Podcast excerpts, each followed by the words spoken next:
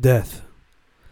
Now more than ever we fear it coming, yet millions in the states march the streets, fighting against one another to their unjustly death. Drake.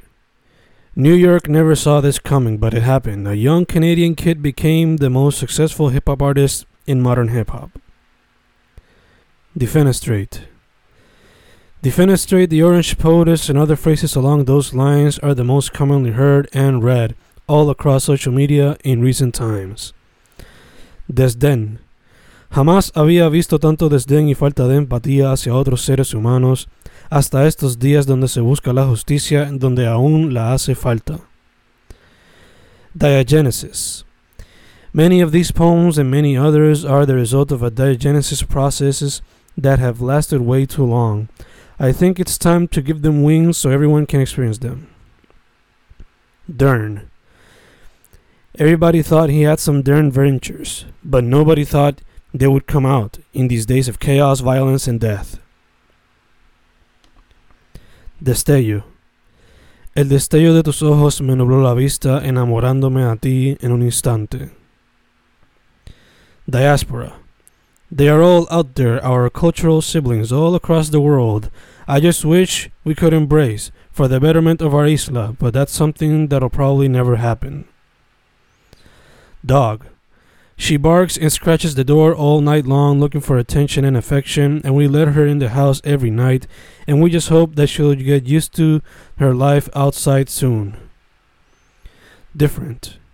We desperately try to be different, but never really understand that we're different by nature. Dark. The darkness continues to reign, and we just want there to be peace. But how can there be peace when there's no justice? Distance. We try to keep the necessary distance, but there will always be the ignorant who won't care for the facts provided by science. Divinity. You, my dear, are pure divinity, and I embrace said divinity with open arms, and open heart, and open soul. Dulces.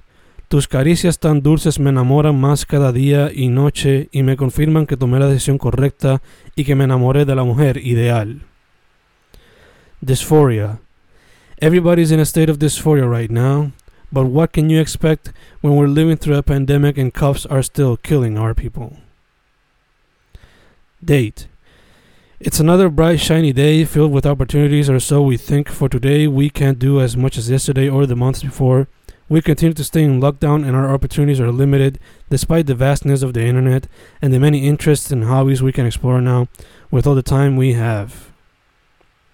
Desire. So many desires and we do nothing. So we feel empty and fall to the darkness. Daughter. You often tell me that we're gonna have daughters, and to be honest, I wouldn't mind.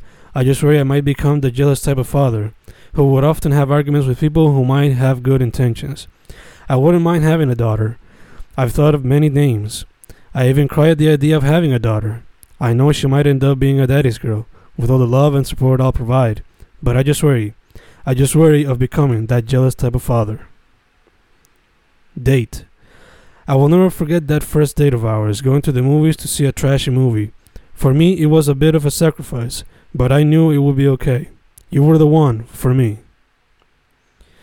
Diction. I'm always training like the many shonen characters trying to become the best, except my field is related to diction in written and oral presentation. Dictionary. Always looking to learn new words in English and Spanish from all sorts of backgrounds, looking to expand my mental dictionary, hoping to have something as broad as jizzas and Aesop's or probably even vaster. Digging. I keep digging through the web and continue finding inspiration everywhere from old art such as literature, painting, and music to newer forms like cinema, television, photography, and all the new forms of media that continue to be discovered every single day. And then I wonder, how can people not get inspired? Dig. I dig through it all, looking for a deeper meaning or an answer to it all, but in the end, finding life's purpose can ultimately be meaningless. Documents. My poetria can be many things, but amongst its many powers, there is documentation. They often serve the same role as documents, as I practice what many poets did before me, and a lesson I learned from my father the importance of history and its documentation. Disqualified. The orange POTUS has been disqualified for a long time. He just refuses to accept it. Drive. We take a drive looking to escape what we've lived through all these days. We just want to see the sea. We just want to feel the wind. We just want to go back to those days of normal.